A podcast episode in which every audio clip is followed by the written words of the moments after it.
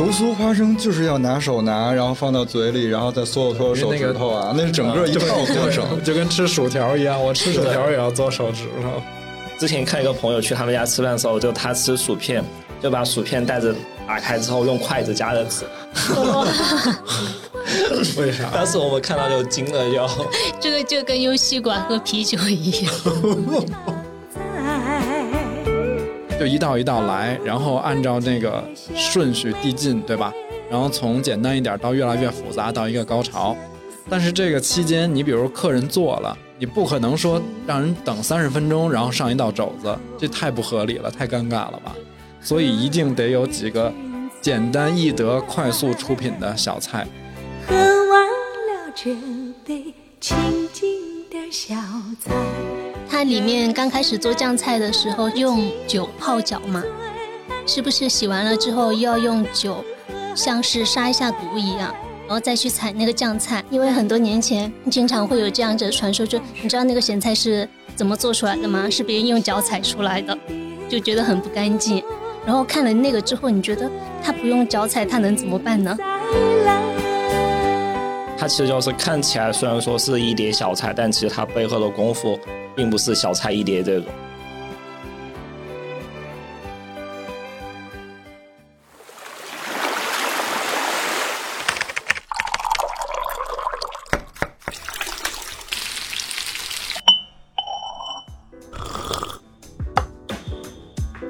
我们需要工作，需要闲暇，需要想象力以及一些理想主义。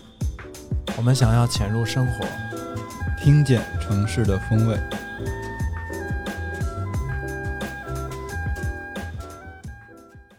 Hello，大家好，欢迎收听最新一期《金鱼赫兹》。我是我今天是 麻，我今天是麻辣黄瓜秋鹏。哦，我没有跟你们沟通，然后你们可以根据第一反应自己加前缀。必须要加前缀吗？对，我是 那个小萝那个小萝卜怎么说？什么小萝卜？那个球形小萝卜。樱桃萝卜，对，我是樱糖渍樱桃小萝卜，你好可爱哦！Hello Hello，大家好，我是咸鸭蛋乐克。大家好，我是老醋花生官梅。刚才是我们报了一个每个人最喜欢吃的菜吗？嗯，而且是小菜，因为我们今天打算要吃一些小菜，或者说我们想要聊一下。一碟小菜，换过来是小菜一碟。小菜一碟，这这种选题一听就是来自秋鹏。像我们北方人，就是每顿饭可能就是主食就粥的那种，一大盆。对。有时候连菜都没有，就更何况小菜呢？就是菜对北方已经很珍贵了，就没有大小之分。对，这个是来自于我看一部日剧的执念。不过我们可以先聊一下，就是因为小菜一碟，其实它虽然说是指具体的一碟什么样的小菜，也可以用在一些特定的情境之下。就是它又有引申跟比喻，对吧？其实有好多从那个。跟食物相关或者从饮食来的这些成语，它本身说的是一个情景跟意思，嗯，结果它引申出了另外一个，比如，比如都有啥，嗯，吃饱了撑的，不算啊，因噎废食，对吧？这个也是那个什么因噎废食，就是你因为噎着了，结果都不敢吃饭了，就形容你矫枉过正了嘛，有点啊。所以就那天秋萌提的这个选题之后。就是让我觉得说，其实小菜碟儿就是这个意思嘛，对吧？它本来字面意思就是形容一个小的配菜或者一个什么小的前菜这种。嗯。然后，但是它后面引申出来，还是又又引申出了一个含义，就是一件非常不足挂齿、容易完成的事儿，轻而易举，对，就可以完成的一件小事儿。但今天我们得先聊聊它这个字面意思。就是他为什么不是用小菜一盘、小菜一碗，或者是 小菜一口？为什么用碟儿？因为碟儿这个就还挺形象的。嗯，就是它有一种特别轻快的感觉。对我正好前些天看那个陈小青老师，他在描述他们老家请客的时候，说要区分着用碟跟盘。哎，那他他说的区别是在哪？他们会先上炒碟，炒碟应该是指那种小一点的菜，炒菜。就是嗯，他没有具体说具体是什么菜。然后后面的话是说会上盘子，因为碟子是平的嘛，然后盘子它是有弧度的，就是可以盛汤的。然后呢，我我也经历过，就是在农村里请客的时候，底下是盘子，然后那个两个盘子拼在一起，它上面可以再叠一个盘，对，再摞碗或者是摞盘子都可以。就是说这样的话，你看起来农家就是如果要请客的话，对于这个客人来说，我是非常的心诚的，然后对你很客气，这叫堆满，对吧？这个习惯。我也是发现了，就是原来我们在北京吃饭，我是从来没有见过，比如说这个桌子上面是比较小的位置哈，然后盘子要架在这个盘子上，对对，那个是我完全受不了的，我不能允许桌子上有盘子架在盘子上这件事儿发生。这个，但是到了成都这边，就是你随便吃饭馆，我们多点几个菜以后。感觉他们很很习惯的就把那个盘子放在那个另外一个盘子上面，俩人一架。而且就经常参加一些宴席的时候，不是他上菜其实很快吗？啊，宴席就桌子比较大，菜又比较多，有一盘菜你还没吃完，但后面上菜已经没位置放了，他又只能给它叠起来。就全部重起来，可有时候可能要重三层这种，就下面有时候就菜都还没吃到，但他因为重三层，你们是倒香槟的吗？就后面一些后面上的菜就会放在盘子放在之前的菜上，其实前面的菜都感觉都没怎么吃，然后就被淹没掉了。所以这很不合理啊，就就看不见对面的朋友。其实 其实陈小青老师他当时说的是，那个盘子里面的食物吃完了不撤下来。反而要那个往上裸盘，这样的话就显得更丰盛一点吧，应该是。一般有一些确实是，如果是请客或者吃席，是不兴撤碟儿的，嗯，撤盘往下撤啊，对吧？但是如果你是碟子，你就没有办法往上层层的话，你那个菜都给它给压住了，就没法吃。对，压的就是菜上了哦，所以这个碟儿它起码有一个意思，就是说比较扁平化的一道 菜。对我们平时也不，我们会说汤碗、汤盘，但是不会说汤碟。怎么会有汤碟这种东西？它就不合理啊！嗯，扎碟儿、骨碟儿、大碟。哎，这里有一个那个，我想说，就是我到那个成都来，而且我发现也不光成都，好多南方城市，你看我们吃饭，一般那个一套餐具有一个碗儿和一个碟儿，起码在北京，那个碟儿是吃菜用的，不是吐渣子用的。对 啊，我的天！然后我我到这边来，我同学教我说：“你为什么拿那个吃菜？说那个都是别人吐骨头的、吐鱼刺的。”我说：“啊，这个东西在我们那儿是，我们是把菜夹到自己的碟子里，然后再吃。碗是用来吃饭的，对，碗是专门盛饭和盛汤用。”的。对我好像也这样，就我好像也习惯就把碗留着，最后吃饭或者说就装汤的时候，你可以喝汤。对，要不然你那个都污染了，对对对，啥味儿都有了。嗯，我偶尔会用碟子来放菜，但大多数时候还是放那些排骨，哦，不是排骨骨头或者那个。我我觉得，除非就是吃海鲜的时候不得已了，因为好多有剥下来的壳什么的，就放在那碟儿里，因为不能给人瞎扔。但是平时吃米饭炒菜，我还是习惯用那个碟子吃菜。所以今天咱们说的小菜一碟，它不是主菜。哎，对。就是你们对于小菜一碟是，我也我也特别想问一下，你们到底怎么定义跟理解这个小菜这两个字儿？我所理解的小菜一碟，就就是它肯定是这一餐当中它不是主菜，嗯，但是缺了它，好像似乎又少了点什么。我觉得它是可以慢慢吃，不用赶时间的陪伴型的。嗯，而且它给人就没有负担嘛，因为一般来说小菜它是比较开胃又爽口的。也不会那么油腻，不会有什么那个给给胃增加负担。我觉得是一个比较，就起码它端上来的过程是比较快速的一个菜，就可能你点了之后就能很快就能端上桌，节奏是很快的，就不会说像一个大餐你可能要等多久，或者说你在等大菜之前，它这个小菜一碟就可以提前上，或者说你吃到中途中你想再加一个，你也不会觉得有特别大的负担。嗯，我我想的也是。就是那种比较叫怎么讲，短平快又没有侵略性的菜，甚至是免费可以续的，啊，那当然更好。嗯，就它本身那那一道东西吧，它量也不大，就像你说的，没有什么负担，你也不会说剩下吃不完什么的。然后就是像秋风说的，它没那么大的侵略性，不像大鱼大肉，你可能连着吃几筷子腻了。诶，之前说那个英文的时候，就你们会不会觉得它英文翻译成 a piece of cake 不准？就感觉 甜品是一道甜品，因为我我觉得蛋糕就是一块蛋糕，也还是挺腻的。但也是用碟儿装，倒是没错。对，我觉得是因为这里边还是有一个那个。饮食文化上的一个根本的逻辑就不一样。小菜一碟这个修辞只有放在中国跟东方才合理。大多数西餐是它没有我们这么多道菜，除了你说像法餐那种说好几十道菜吃完，对吧？对啊，美国就更不可能了。那像英国、美国恨不得都是一边走一边吃。德国这些国家吧。它也有配菜，就是有主菜跟配菜之分，或者甚至有前菜。但它好多那个人就一人一盘啊，比如我肘子旁边放一点酸菜，那就是一个菜。它也没分说这个哪个是大，哪个是小，哪个是主。但是蛋糕可以单独一块儿，嗯，放在旁边。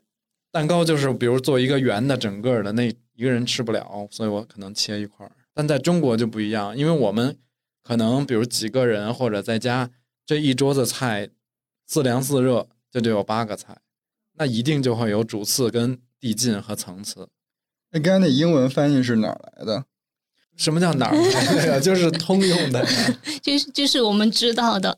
可是谁会一上来吃蛋糕啊？没有，就是说他们两个表述上那个底层逻辑上就完全不一样。对，文化差异。就对啊，所以我就觉得这东西跟西方就没有关系。所以说他没有这个翻译就对，就只有中文才有。那按照那个逻辑，是不是应该把它翻译成那个餐前小面包什么的？这种还比较合理。呃，有一个概念就是。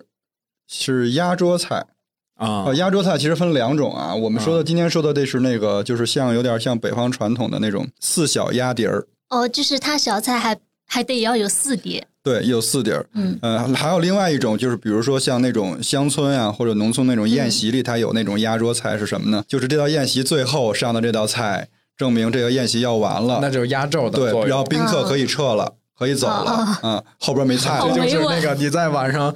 十点的时候，商场响起了回家的音乐，就是这个意意义。然后像刚才我说的那个压压桌四小碟儿，就是像是之前我们也经常说过的，就是像老北京有那种炒食菜，什锦的食，呃，就是炒咸食，它应该叫，嗯，就是炒咸菜的什锦，八宝酱菜，哎，类似于八宝酱菜的。然后还有我们之前说的那个肉皮冻。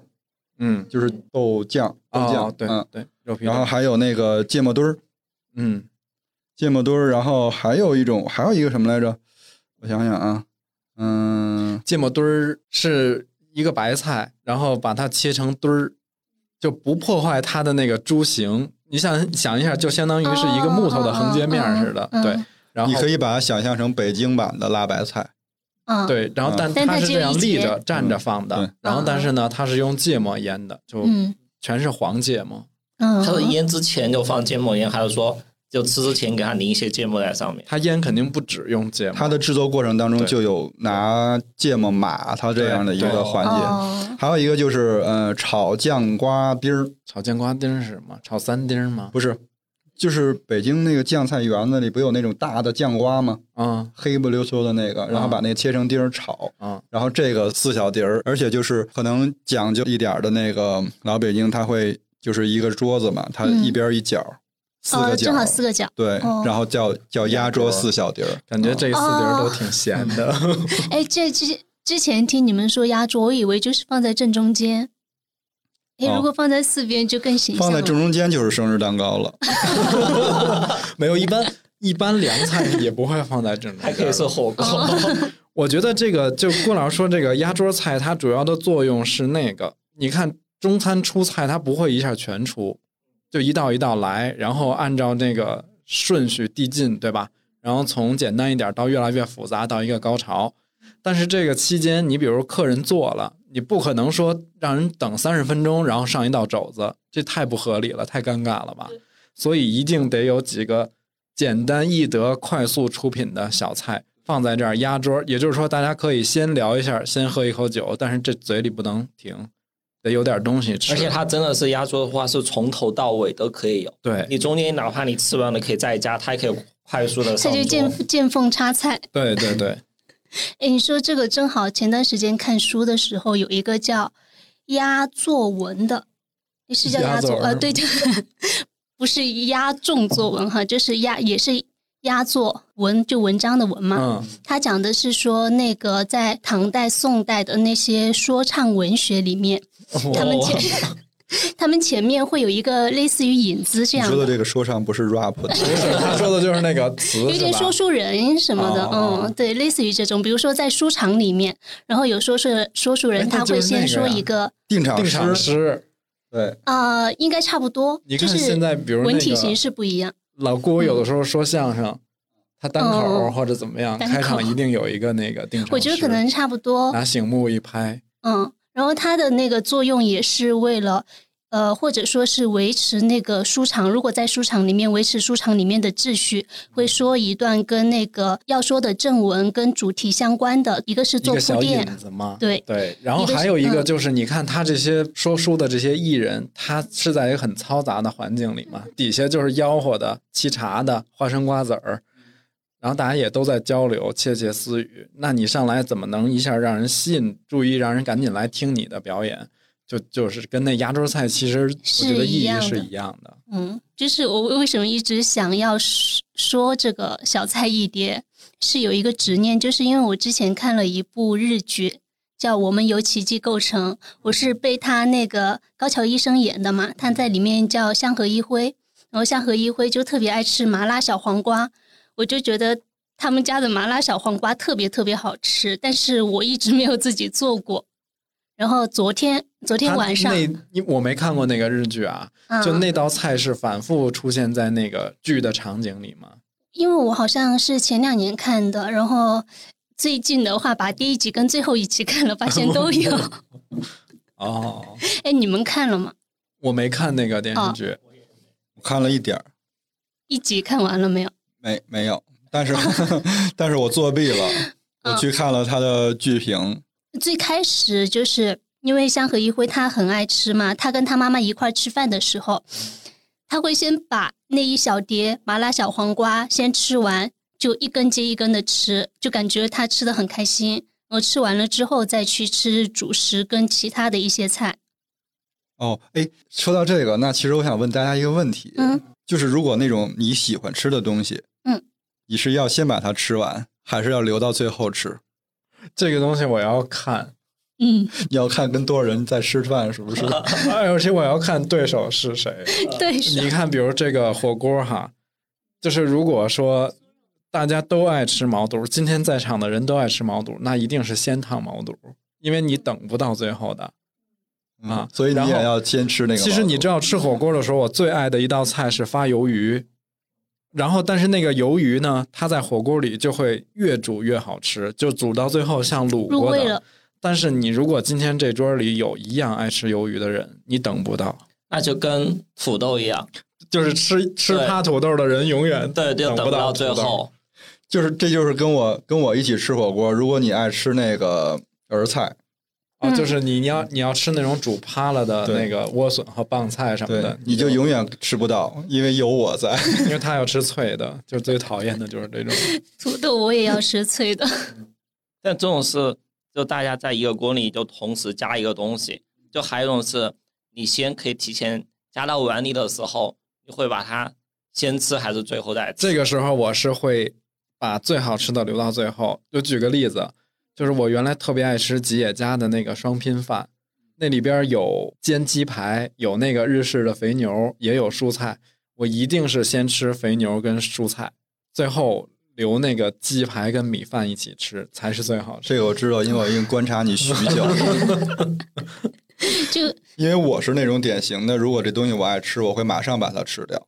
嗯，因为我怕我一会儿就是。都饱了以后，这个东西就没有那么美味了。但是我每次就是，尤其尤其是我们去吃那个鸡汤饭的时候，他应该是很爱吃里边鸡汤饭里边那个鸡丝，然后他就每次我都吃完了，我整个碗都干净了，然后他那鸡丝还在那儿。我说你是不爱吃吗？然后这个时候，你知道同桌的人就会觊觎你的那个鸡排或者鸡丝。秋红呢？我看情况，我倾向于把它放在后面吃。哎，你们你也是啊？但我我我我会比较偏向整个过程都能吃到是最好。你是一个匀速运动，匀速直线，就不像就提前把它吃完后，最后就像郭老师刚刚说的，可能都吃饱了之后，然后你最后再吃，可能就没有之前那么美味。就是就像我有时候做事情，我会把一些琐碎不愿意做的事情先做了，嗯，然后后面再做我觉得很重要，然后嗯也很喜欢做的事情。哎，那。刚才说回到那个日剧，就是我们由奇迹构成，它里边主要讲的一个故事是啥？嗯，它是讲一个成长的故事，就是香河一辉那个主角，他是一个不走寻常路的人，他在大学里面教动物行为学，或者说正式一点叫动物生态学。然后他经常迟到，给那个就是给学生上课的时候，他的形式跟其他的老师就很不一样，没有那些老师那么呆板，他就会嗯喜欢让学生去分组讨论，或者说去野外探究，就他的课很有意思。但是呢，因为他经常有一些别人看来很出格的事情，然后就被办公室里面的其中一个人非常讨厌。我补充一下，前面说跟他母亲，他母亲其实是以保姆的身份在他们家的。然后具体是为什么呢？大家感兴趣的话可以自己去看。但是他们在家跟他妈妈还是以母子的那种身份，嗯，相处的，包括也比较互相尊重。然后呢，偶尔也会吵架，其实并不像保姆。就为什么我会喜欢这部剧？一方面是因为很喜欢高桥医生，然后呢。嗯，还有就是，我觉得他传达的是那种看起来没有用的东西，但是实际上你可以把它发挥它独特的价值，就跟小菜一样。就是我们节目经常有一些没用。我觉得它就很像小菜给人的感觉。就是这个剧，有时候你会觉得它是个鸡汤，嗯嗯嗯，但其实是那种好喝的鸡汤，是那种我最能习惯的鸡汤的方式。嗯嗯，它就是里边说的一种状态，就是。大概就是那意思，就是你每个人要按自己的节奏去活，自洽的自己活着，活成自己喜欢的样子。哎，对对对，做自己喜欢的事情。它是一种本鸡汤的鸡汤，其实啊，鸡汤中的鸡汤。我什么呀？哎，他他最开始哈，最开始的时候，他讲了一个龟兔赛跑的故事啊，我觉得那个超有意思。对。我想问一下你们，就是我们都知道龟兔赛跑嘛，啊，是因为兔子中途睡着了，然后乌龟一步一步的爬上了终点就赢了。那有没有想过这个问题是乌龟为什么没有叫醒兔子？啊，这个这个是有点黑暗。原来的那个成语说的是“骄傲使人落后”，哎，对，对对。你你们两位没有看过的，会怎么回答这个问题？觉得乌龟为什么没有叫醒兔子？你就现在想，因为乌龟就是 在自己的轨迹里边啊，它只是在重复自己该做的一个事儿。嗯，我觉得他可能没有想那么多。嗯，但这个变变成心理测试了吗？但我刚刚想的是，就兔子为什么要睡觉？他昨天之前他做什么事情影响他睡觉，所以说他今天才会睡觉。你这是打工人的思维，不是？他明显就是没有在回答那个问题，不像我这么老实就回答了这个问题。对啊，但是乌龟为什么不叫醒他呢？因为这是一场比赛啊，就嗯，我觉得你们代表两种不同、完全不同的角度。有点是代表代表两种不同的角度。具体给了一个什么结论和像那个乐师傅这边说的，其实就是享受过程的一个。嗯嗯。然后。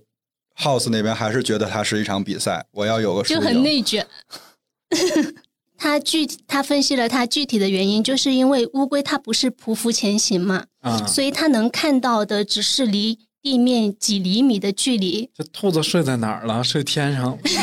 不是啊，但他就没就不会不去在乎兔子是不是睡着了，他可能根本就不知道兔子睡着了。这跟我那差不多呀，因为。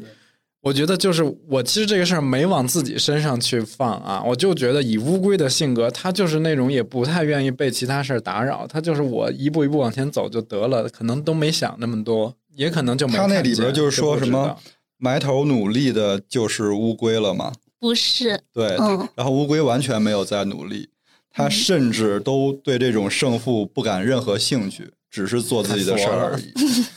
就 就是我，他不想参与内卷。他那他那一段是跟那个有一个医生嘛，嗯，女生，然后他就说医生很像兔子，然后医生就反驳他说，为什么我像兔子？因为他很努力的去想要实现他自己的价值那样的。然后他就说，我不是更像乌龟吗？就一步一步往前努力。他所以就郭老师说的，乌龟不是在努力，它只是在享受自己眼前的世界。就结论就是，我是一个不想努力的人。嗯，哎，那咱们说回来，就是为什么看完这个日剧，你就对那个那酸辣小黄瓜麻辣啊麻辣小黄瓜，它起到一什么作用在这个剧里？我觉得那麻辣小黄瓜就可以印证他的心理状态，就是他是一个不太被注意的东西，但是他很喜欢，只要是他喜欢的就可以。其实就像我们刚才说那个小菜一碟儿，他虽然不是主菜，那他小菜一碟儿本人可能根本也没有在 care 我是不是主菜，我是不是小菜这样一个。那就跟这个其实跟刚才说龟兔赛跑这个还挺通的。那个故事里从一开始到最后，主角都是兔子。没有，没有，都是乌龟。没有啊，我觉得主角是兔子呀，一切的事情的动机都是由兔子引发的。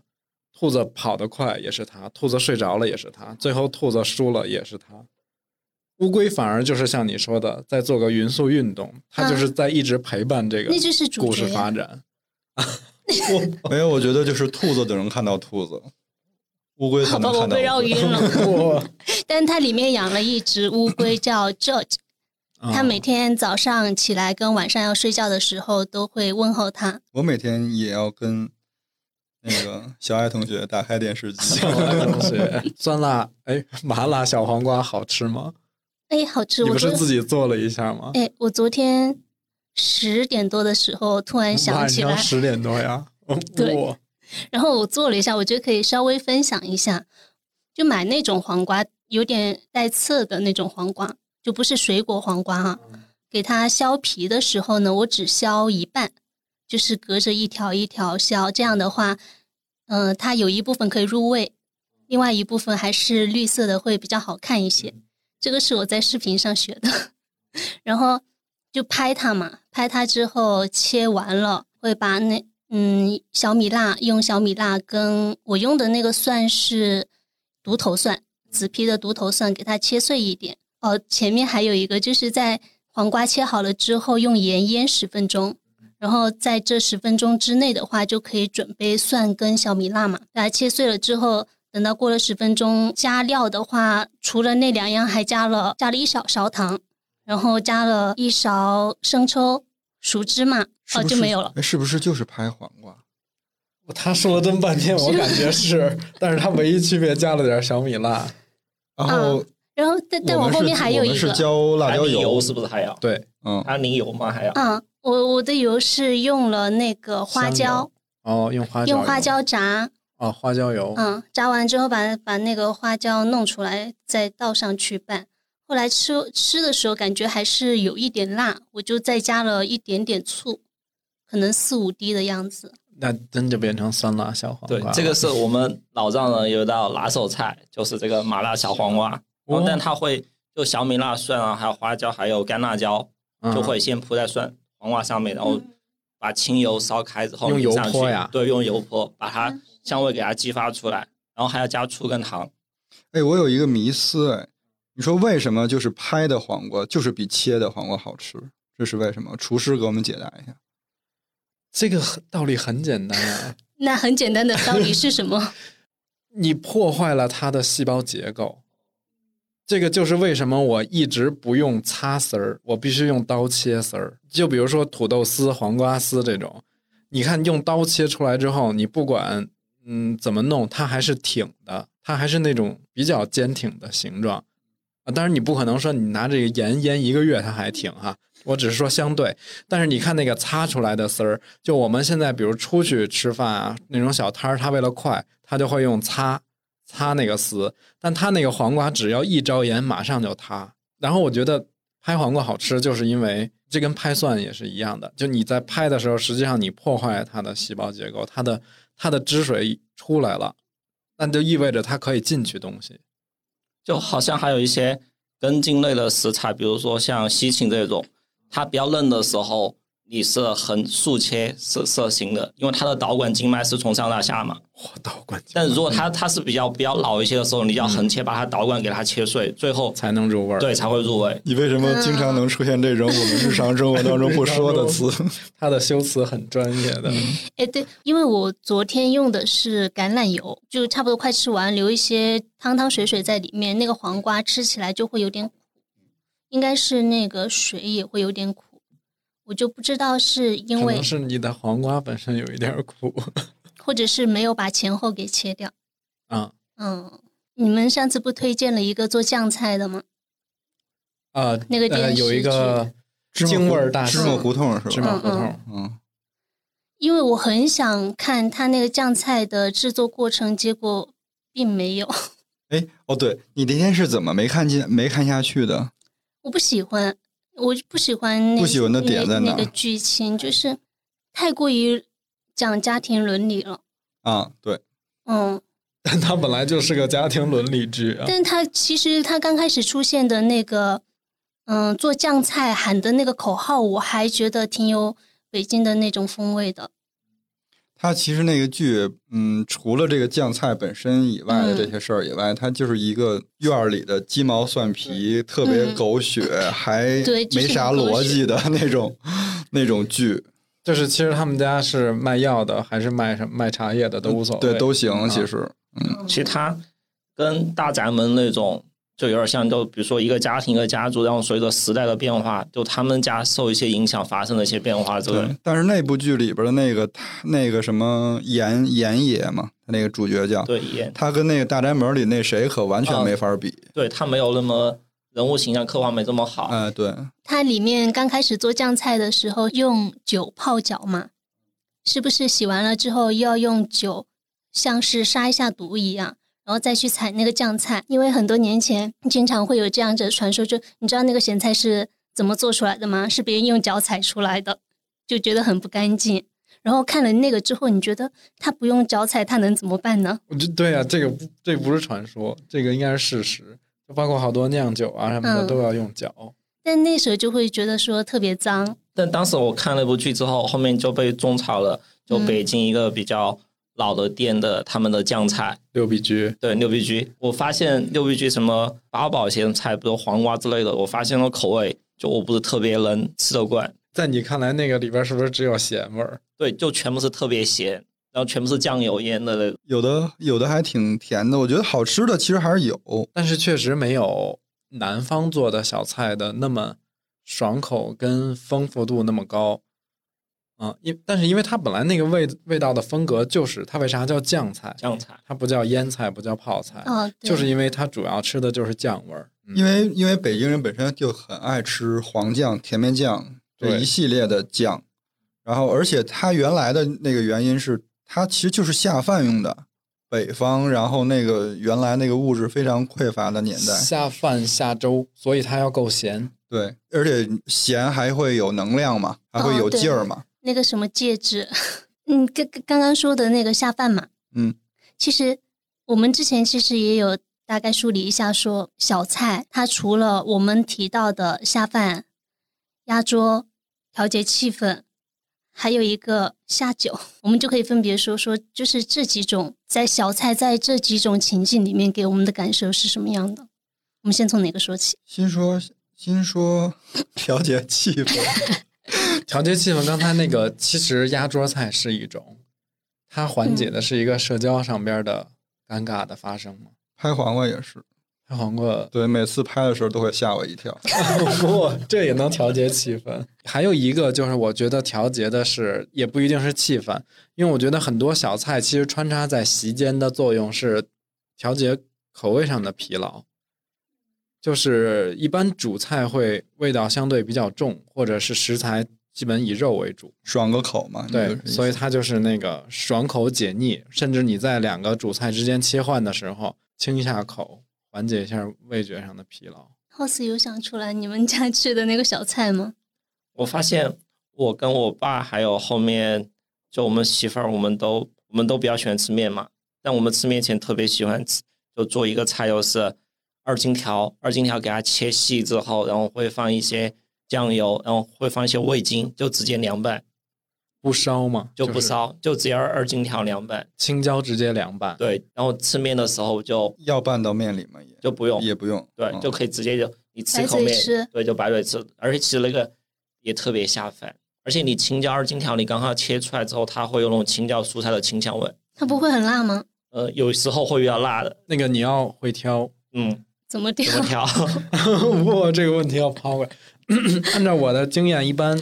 辣椒，你如果不想吃辣的话，就要挑发白发软，不要挑那种又油又绿又亮，而且特别那种又特别细的，又细又硬，然后又亮，就会有点发发黑的那种。你要挑那种怎么讲？就是你感觉摸上去感觉它的密度没有那么大，就是感觉会比较蓬松一点儿。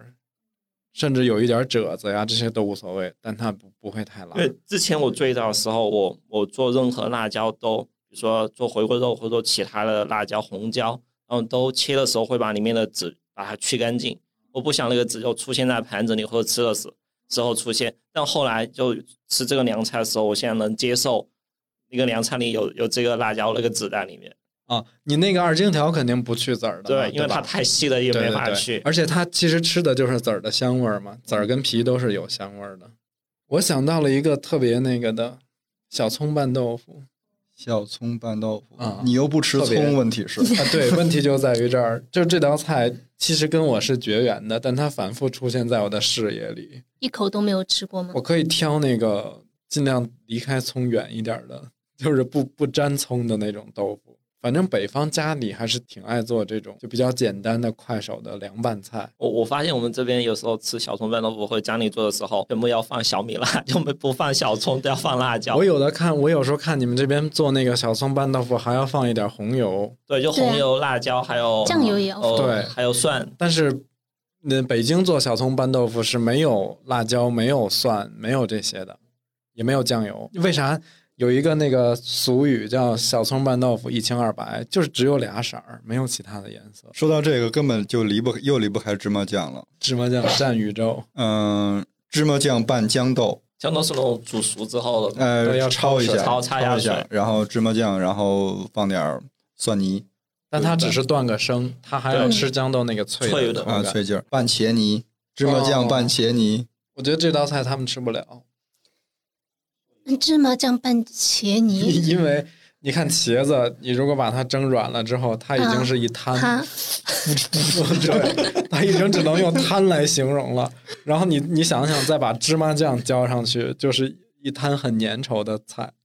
哎，但但我们这边会蒸茄子，就会说，比如说一根长茄子，给它切成三节，嗯，就切成那种大长筒状的，蒸然后就蒸蒸好之后，把它抛开，就剖开之后，比如说把一些酱就放在中间。哎，我刚才他说的那个，我也想说一个，就是我还之前挺爱做，也挺爱吃的一个菜，就叫做那个蒜茄子，跟 House 说的那个做法一模一样，就是要用长茄子，你把它切成大小合适的段儿，蒸软了之后，然后你把它抛开，但我是把那种是直接加用盐腌过的蒜，没有辣酱，就纯蒜，这个应该是一个东北吃法。你那个蒜要切切片吗？还是泥？然后盐要放的很多，你看那个那个东西很咸，加到茄子里之后还不能当时吃，要放在冰箱里腌大概两天，它就会变成一道腌腌菜，就是很咸的那种。因为我之前自己也有做过，是没有切断，就直接划开，蒸软之后划开一整条蒸软，划开之后再加蒜蓉跟一些辣椒酱，然后加一些其他的调料。放进去，再稍微蒸个几分钟就能吃了。还要再蒸几分钟，因为让它入味啊。其实有时候就是你是有点分不清楚那个是它是小菜还是凉菜的，是吧？完全取决于你用多大的盘子上。如果用小碟子就是对小菜。还有一种常吃的，我们家特别常吃，就是那个就是那个酱菜里边的那个甘露。酱干露，或者或者叫宝塔菜，哦，嗯，就是像米其林似的，一圈一圈一圈的那种，就跟小螺丝似的。嗯嗯。然后你哎，并并不知道，不知道。我我也是之前看芝麻胡同买六必居的时候，他们一个宝塔菜。但是我是在成都的那个菜摊上是见过那个宝塔菜本人的，对，就生着的时候。因为你知道为什么吗？这个宝塔菜我后来查了一下，它的原生野生的是北方，对，然后所有的南方的出现的宝塔菜都是后来种植栽培的啊。他们之前还说，就之前我有朋友说，这个宝塔菜它不是它长出来这个样，它还是比如说有用什么刀工或者说模型削成那样，给它削成这样，也是不必真的。它那个就是它是根部。植物的根部，然后它会冒出一个特别长的一个一个绿色的一个挺子来，开小紫花，特别漂亮。它野生的状态，你回头可以查一下，挺好看的。我甚至都想养一会儿。就是又有观赏性质，然后又能够食用。对，哎，巴塔菜好像就一般都只是做一些泡菜、腌菜、酱菜，对，很少有直接对，就很少有直接做说，而且那个炒什么之类。酱菜里我最爱吃的就是干楼。就是那个宝塔菜，因为它特别脆，就是又水又脆。叫甘什么？甘露露。你看，刚才他用了一个北京话，因为北京话叫甘露，就是那个蒙顶甘露的甘露。哦。你要不是不不过大家如果去百度搜这个菜，要搜甘露子，不然你搜甘露出来都是一女的。我我以为都是甘露寺呢。你像那个。呃，有一道菜是油盐花生米，因为我我没有用椒盐花生米，是因为我们家做的时候其实用的不是椒盐，我们也不用。啊，它只是说用那个油炒，把它炒香之后，然后再放盐，那个盐的话就会一粒一粒的粘在那一颗花生米一样。对对，在北京就叫炸花生米。油酥花生然后到了这边就变成了油酥花生。我当时不知道的时候，还以为它是一个多么高级的菜。你像油酥，听着就很香，嗯，是吧？这道菜是不是全国通用的下酒菜？就是标准的下酒菜。就是我看了很多，就包括就是现实发生的，还有那些文学作品里，都是那种俩人说要想喝点酒，炸一盘花生米。哎，油酥花生是不是挺考验厨师的？我觉得很考验火候的掌握。那个菜没有调味，调不需要调什么东西。那花生米啊，就是你如果那个火候不够就生，如果稍微过了一点就糊。而且一般都是选红皮花生，对，而且选紫皮和说什么小颗的会比较好吃，小颗要稍微香一些。就成都这边还有一个叫蛋酥花生。就它花生啊，那个更好吃。对，什么是什么？裹了一裹了一层薄薄的蛋液，裹蛋液之后加油炸。我没吃过呀。咱们吃过，咱们在那哪儿就吃过。哎，我忘了具体现在 失忆了吗？提个提个。我们有次去青城山，我们去了个镇上买东西的时候，买一盒，买两盒，就现在成都挺好买的。失忆。就是去去年的年会去青城山 house 买了两个，就像炸酥肉似的，裹了一层什么？对，它裹一层蛋液在上面。小推车卖的卖的那种，看听网友说啥？我想问一下，它的蛋液裹上去之前，花生是熟的吗？还是生的？因为那蛋很容易熟嘛。这这个过程就不知道了。具体的得问。我觉得应该先炒熟。没有，我知道，我都没吃过，我怎么会做？你说他会不？就是反正有知道的那个朋友到对，然后到时候评论一下。但是我自己 YY 一下。是不是就是它就是靠那个炸出来的那个温度裹的？呃，裹的裹的鸡蛋。但好像 就任何酥花生，它其实酥的时间都不会太长。哎，它靠它，比如说加到一定温度之后，就给它盛出来，它冷却之后就脆了，就自然而然。刚出锅的是没法吃，就不用炸太久。而且，呃，我我特别喜欢吃花生，就比如说像带壳生花生这种，有时候比如你吃生花生之后，你想吃炒花生，就想吃脆的嘛，你把那种生花生就放在盘子里。就放平，然后放进微波炉，就叮两分钟出来，它凉了之后就脆了。哦，哎，我想起小时候我吃，因为我们家种花生嘛，然后我奶奶特别喜欢做的一种花生是直接带壳煮，煮熟了之后给它晒干，就加盐煮熟，然后再晒干。晒干的时候。之后它就会更有嚼劲，它吃起来就不像我们吃生的那么脆，又不像刚煮熟那么软糯。那家卖干炸的，他们就不是用那个花生吗？就他把盐花生就煮好之后，他可能是风干，就风干什么？对，风干之后后面吃就但是它可能没有那么干，就是我觉得他们外面卖的可能没有那么干。我们是要晒个至少要晒个三四天吧，然后呢之后一直就是，就是外皮已经晒脆了，是不是？它它是连壳晒的。啊，对啊，就是那个壳是不是晒的已经脆了？对对对，都有点干了。楼底下这家哦，它叫奇味，是不是？对，奇味花奇香，奇香，他们家花生你们还跟着对，他们家还挺有名的。就是我，嗯，不论是成都的好多朋友，是奇香，奇香跟他说的那个不是一个东西啊，不一样。奇香有这个花生，也有这个呀。对，他们家就是他的炒货和那些零食特别有名。就是你不论问成都的，就是老人老一辈的，对，还是什么，他住多远？他那个都知道这要排队，因为过年都要买这些炒货。你看去年年底的时候，每到过年就要大家办年货的时候，看他们排队都要排一两条街，就全部排满了都。好像他这样盐花生这样风干之后，其实就可以让那种咸花生就保存时间更长。因为比如说你像花毛这种，你煮了之后，它的水分其实它留不了多长时间。这个这就算下酒的了。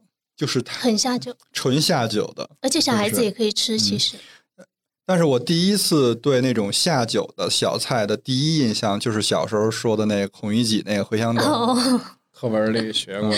而且我当时在不知道茴香豆长什么样之前，我的脑子里一直把茴香豆认为是用花生做的。那一篇是我我最喜欢的鲁迅的写的东西，因为我觉得他对那个当时孔乙己拿出几个铜板买茴香豆那个非常有画面，对，特别有画面，很生动。虽然没吃过，因为 小的时候，尤其是在北方，都不知道什么是茴香豆，也不知道它那个豆多大，是软的，是硬的，都不知道。所以实际上它就是蚕豆，对，拿蚕豆做的，是吧？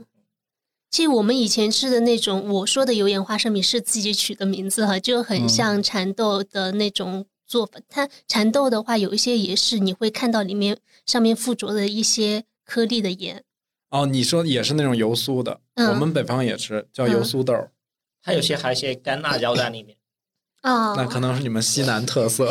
对，我不是开封特色吗？开封的酒鬼花生不就是有辣椒面，但是它是去皮的，然后有干辣椒。哎，现在超市不是有一个那种袋装花生，叫黄什么黄什么红还是黄飞鸿？对，好像叫叫黄凤还是什么红？嗯，就就是刚刚秋梦说的，它里面。就看到花生，你上面会裹了一层一些盐，然后还里面会有一些干辣椒在里面，就跟之前的一些酒鬼花生不一样。酒鬼花生可能就只是没有这些配料在里面了，就。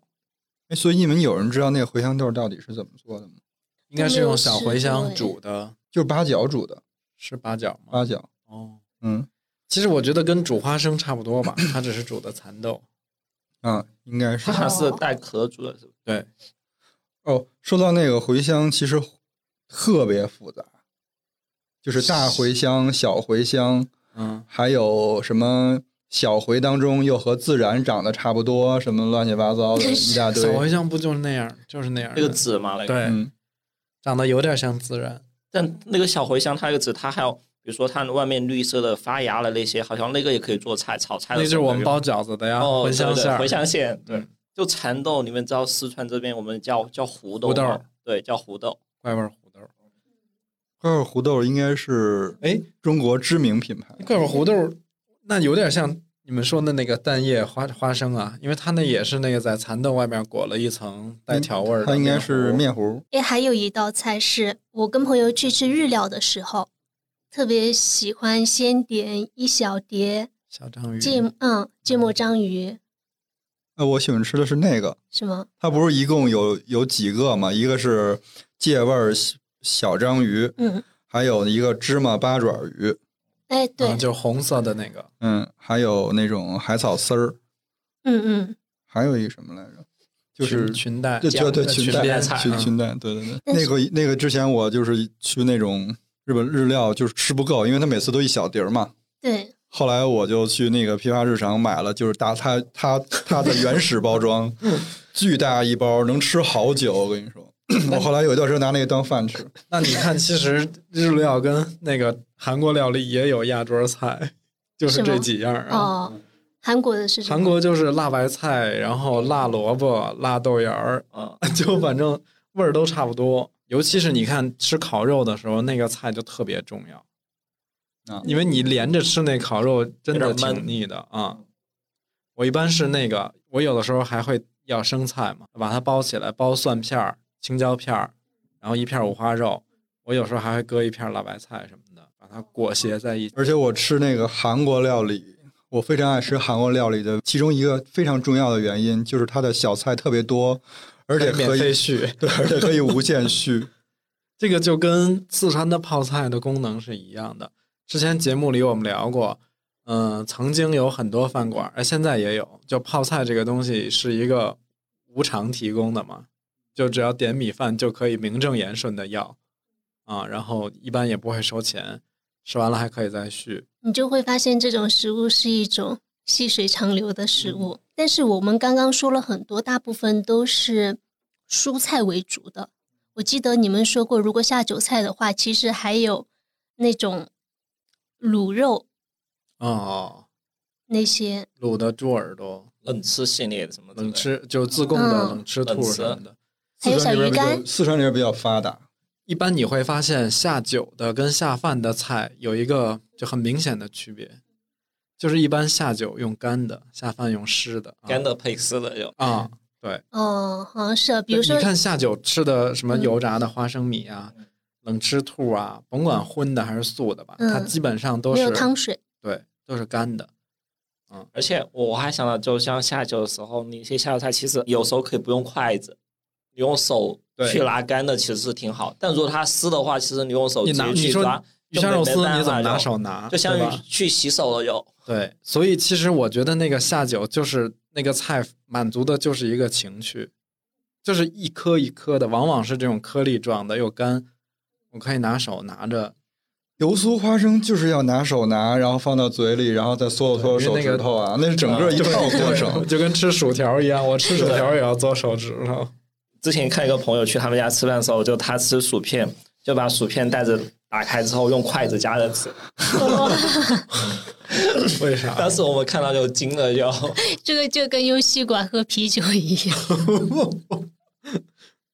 刚刚是想说，不是有个词叫青州小菜吗？嗯，有个店也有个店也叫青州小菜。哦，那家太难吃了。我没看过。你说有哦，我听成了有一家有一个电影。电个电影是叫很多的青州小菜也有一个电影，哦，真的？连小菜一碟都有一个电影。然 后你刚才接着你的青州小菜，没有我在想青州小菜这种就是也是吃起来毫无负担的呀，它搭配起来，然后你的状态就会很舒适，就跟你下酒的时候吃的那些小菜也是一样的。主要它可能听起来就没什么负担，青州小菜，嗯，青州小菜和豆浆油条是一趴的。就是一个固定搭配。我们其实刚才说了好多自己家的也好，还是某一个地区的也好。然后，其实我觉得这些小菜它有一个共识，就有一个共同点。它一般情况下往往都是那种非常方便易得的就地取材，就是我手边家里有啥，嗯，就用啥。他不会说为了这一道菜我专门还要去开火杀一只鸡还是干嘛？就往往是用。哪怕是边角料什么的，对吧？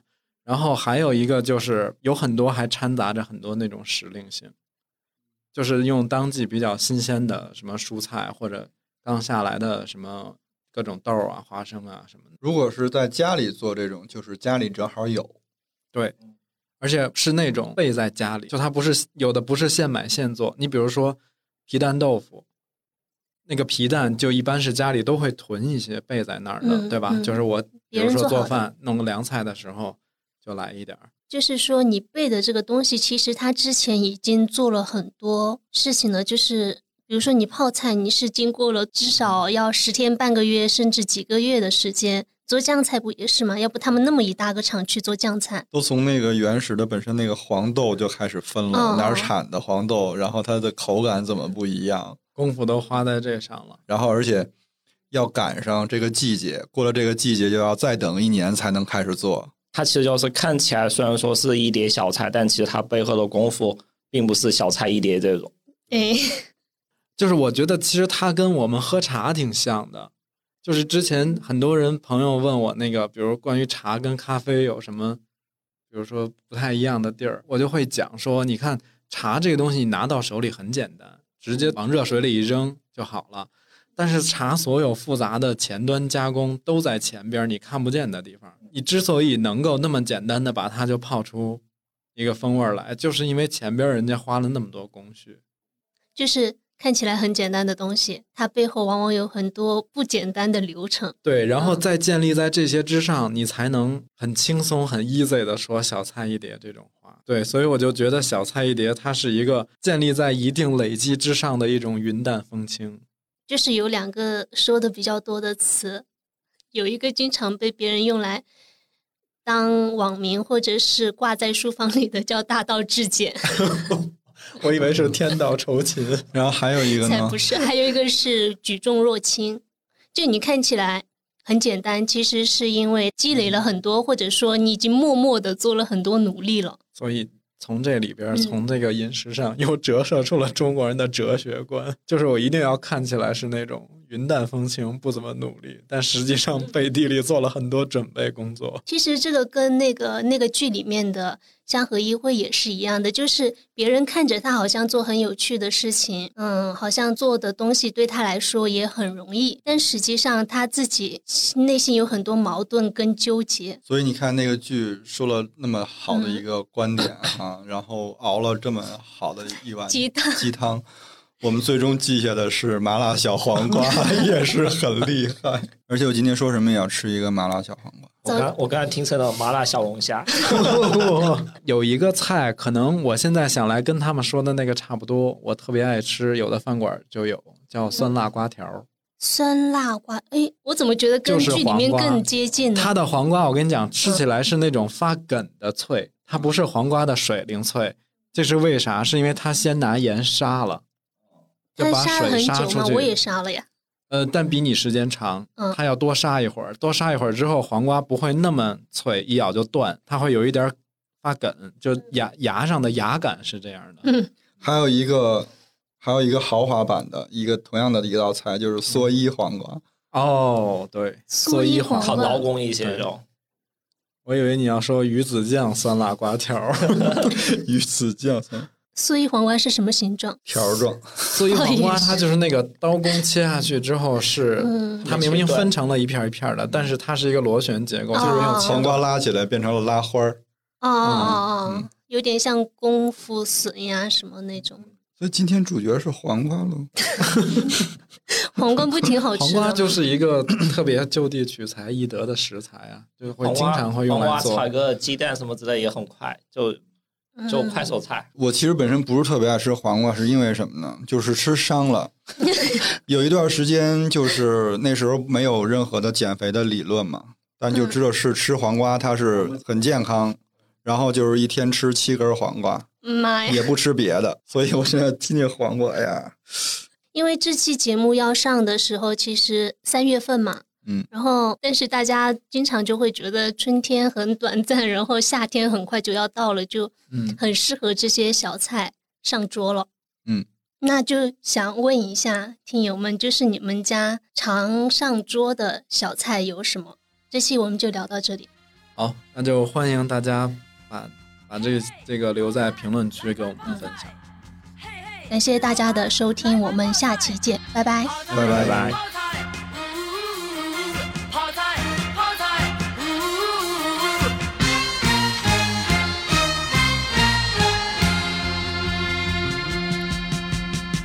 让大火坐旁一坐，我就可以往那桌上一摆。我的目的就是要让客人快把他的胃口打开。我就是要泡菜，我就是要泡菜，我就是要泡菜，就是要泡菜。人人都喜爱呀，你说奇怪不奇怪？只要桌上摆上一盘，我就可以看到人群摆摊。有男有女，有老有少，有胖有瘦，也有各种人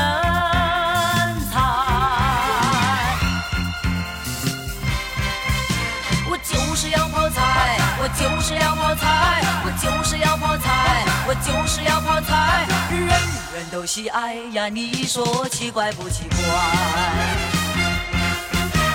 泡菜，泡菜，不是什么大菜，泡菜，泡菜，只是一盘小菜，泡菜，泡菜，不是什么大。菜。